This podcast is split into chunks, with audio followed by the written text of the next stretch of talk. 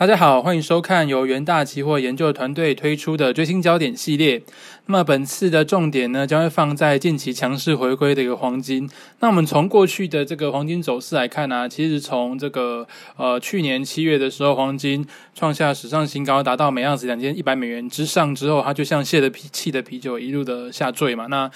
也让大家担心说，黄金的这个呃之前的强势是不是就此一去不复返呢？可能会持续的一个下探。那不过从四五月开始，黄金看起来又有一些呃慢慢回升的一个味道。那目前又站上了每盎司一千九百美元的一个关卡。那最主要的因素，我们在嗯首页的标题就可以看到说，我们直接破题，就是在美元跟利率的一个呃下滑，导致说黄金似乎又获得了一些反弹的动能哦。那在这个情况之下呢，投资买气也跟跟着回暖，包含说在这个实体买气的部分，中国跟印度的一个需求，还有在供给面的部分的一个呃矿产可能持续的下滑，都导致说呃黄金似乎又站稳了脚步，开始向上的一个呃态势。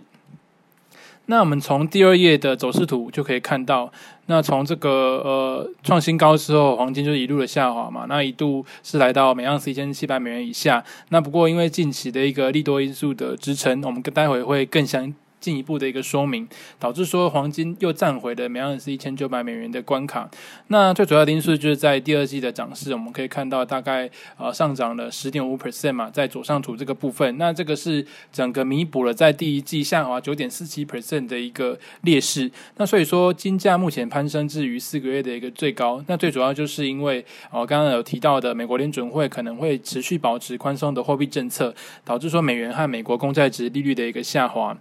好，那再接着在第三页的部分，我们就来了解一下，这些影响的利多因素到底有哪些？我们来进一步的一个探讨。那我们可以看到说，即便目前名目利率是有所反弹，但是因为美国联准会受到这个呃疫情还没完全解除的一个对经济的影响还没完全解除的一个情况下，可能会维持宽松的一个态度嘛。那所以说，呃，TIPS 值利率还是维持在负值的一个区间。那我们从历史的数据的这个观察来说，其实金价在实质利率低于两 percent 以下的环境，都还是能够保有比较好的一个表现哦。那我们在这个下面的图有。有放了几个框框，就代表目前这个费德他们比较偏鸽派的态度，包含说副主席克拉里达他他的认为说四月非农就业报告没有取得实质性的一个进展，所以说目前讨论说。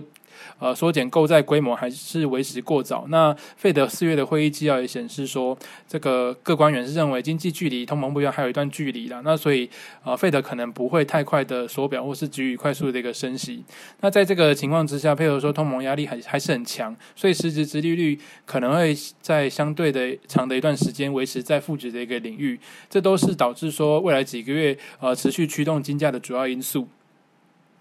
那接着在第四页的部分，我们再来看到我们刚刚提到的通膨率。那通膨除了影响实质负利率之外啊，因为黄金它本身是一个保值的商品嘛，所以在保那个通膨的一个上涨情况之下，这时候就会彰显黄金的一个抗通膨的一个特色。那我们知道说，美国政府的债务攀高跟联准会的资产负债表的一个扩充，因为这个呃去年他们需要。因为疫情的关系，需要进行大规模的一个刺激嘛，那都导致说通膨的压力升高，其实有利于黄金的抗通膨买气。那我们在右边右下角这个图就可以看到说，这个那个美元的一个物价指数其实是呈现蛮明显的一个哦上行的一个态势哦，包含说四月的 PPI 是年升六点二 percent，是高于预期的五点八 percent。那在核心 PPI 的部分也是高于预期的。那我们也认为说通膨可能还会持续更久的一段时间，主要就是因为呃目前就业市场薪资上。上涨的趋势，特别是在政府现金的补助之下，导致说美国人、美国许多人并不急于找工作了。那这个可能会让企业必须开出更高的薪资，才能让工人回来工作。也就是说，在物价持续的一个比较维持高档的状况之下，黄金的抗通膨买气都能持续的被彰显。那另外就是在第五页的部分呢，我们刚刚讲到了利率，讲到了通膨，那就不得不进一步提到这个美元嘛。那我们因为知道，呃，美国目前的 M two 广义货币的存量，因为他们大傻币的一个政策关系，导致说目前大概是还是大幅的一个成长的情况，已经来到二十点一兆美元了。那呃。M2 的存量持续的增加，再加上说美国联准会的官员近期也淡化了他们物价上涨的压力。那这个呃物价上涨其实是支撑美元的，但是因为这个美国联准会官员的一些说法淡化了这个物价压力，那也确认说他们在呃未来一段时间内还是会保保持比较宽松的货币政策。这些因素导致说美元是承受比较大的压力，也带动黄金的一个反弹。那我们可以看到五月美元下跌大概达到一 percent 以上。那除了刚刚讲到的因素之外，近期因为欧元区那边开始陆陆续去解封嘛，因为他们的疫情开始控制，有一些效果出来了。在这个经济复苏的预期之下，也带动这个欧元的一个涨势。那相对的，美元就是承受到更大的一个压力。所以在美元走弱的情况之下，对于以美元计价的黄金来说，都是蛮大的一个支撑力道。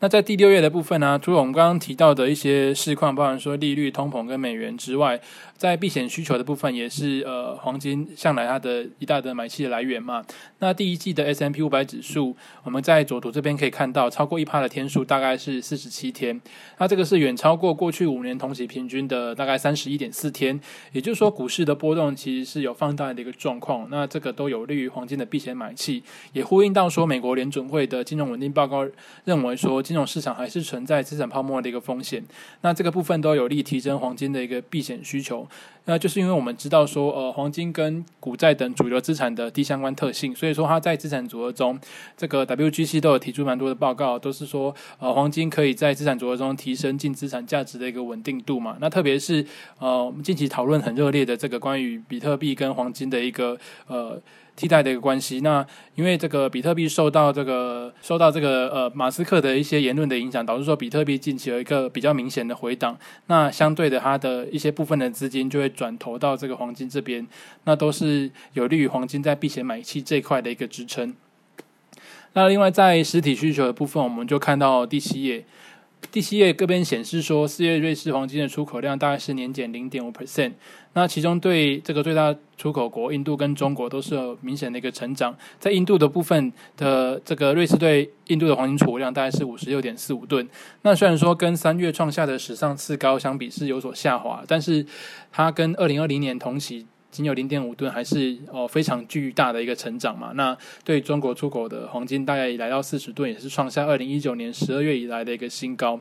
那观察瑞士出口的数据的重点就在于，因为瑞士是世界上最大的黄金提炼跟转运中心呐，所以说一般来说，我们观察这个数据可以让大家知道说全球黄金市场的一个买气趋势。也就是说，从三四月的相关数据来看，其实近期的全球实体买气其实有所回温的。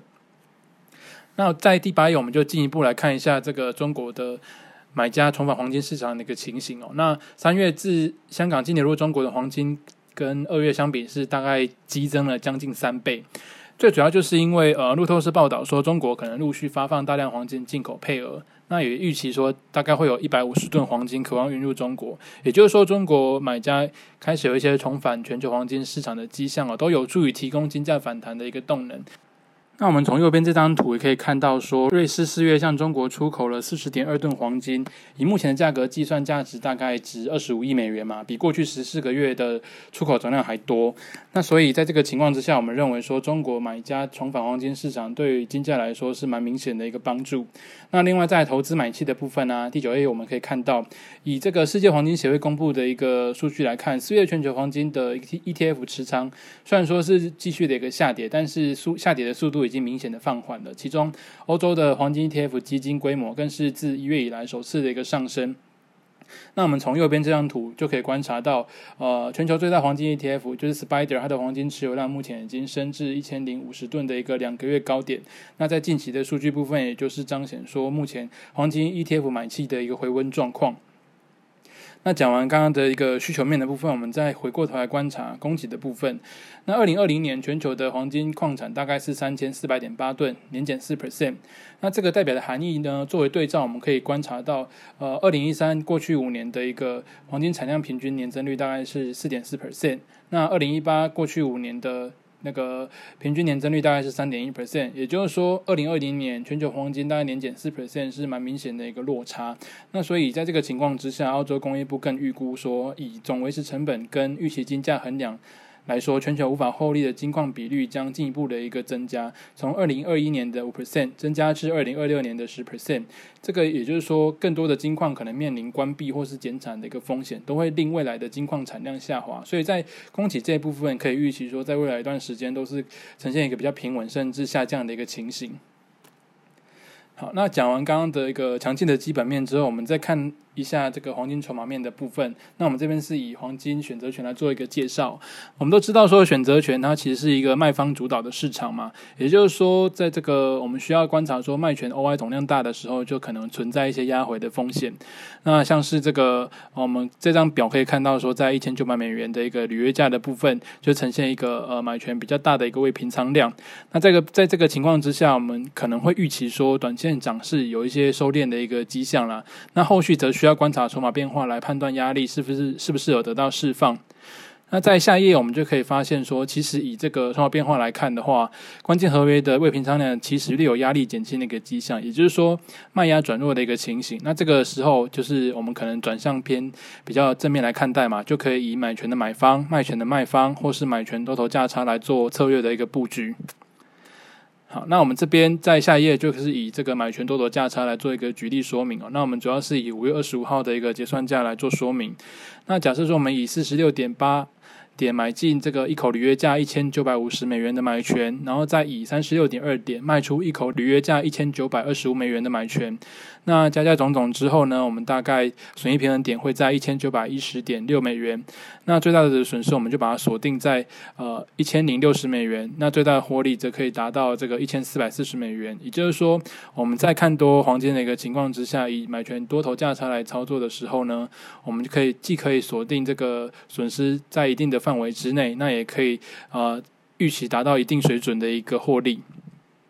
好，那所以整体来看呢，不管是在这个基本面或是筹码面，我们对于呃黄金。未来一段时间的看法都是还蛮正面的，期待的。包含说，呃，成本的优势，因为这个利率抬头不易嘛，那导致说黄黄金的持有机会的代价成本降低。那另外在呃美元相对弱势的一个情况之下，费德它比较偏宽松的一个政策，都导致说呃美元弱势的状况可能还会持续一段时间。那对于以美元计价的黄金来说，更是一大利多。那最后在实体需求的部分，包含说这个中国跟印度买气的回暖，还有投资需求的回温等等，都是。带动黄金在需求面的一个支撑点。那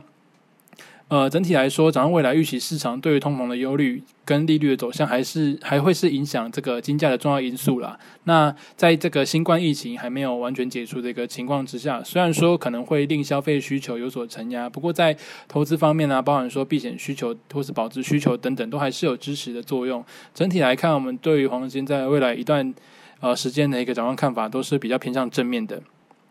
好的，那么以上就是本次的这个最新焦点，关于黄金近期展望的内容哦。那也欢迎各位投资朋友，呃，关注我们这个内容丰富的研究最前线频道。呃，包含有与分析师有约的系列，像是这次的一个最新焦点，或是每一季都会推出的季度导航，还有这个内容多元的名家开讲。那如果对这个呃城市交易有兴趣的朋友，也可以留意到我们 Trade 学院系列，包含有 R 语言啊、Python 啊，或是 m a r t i Chart 等等的城市交交易的一个教学。那另外，我们每天推出的元大旗新闻，也会带各位了解呃这个全球各地发生的一个财经焦点。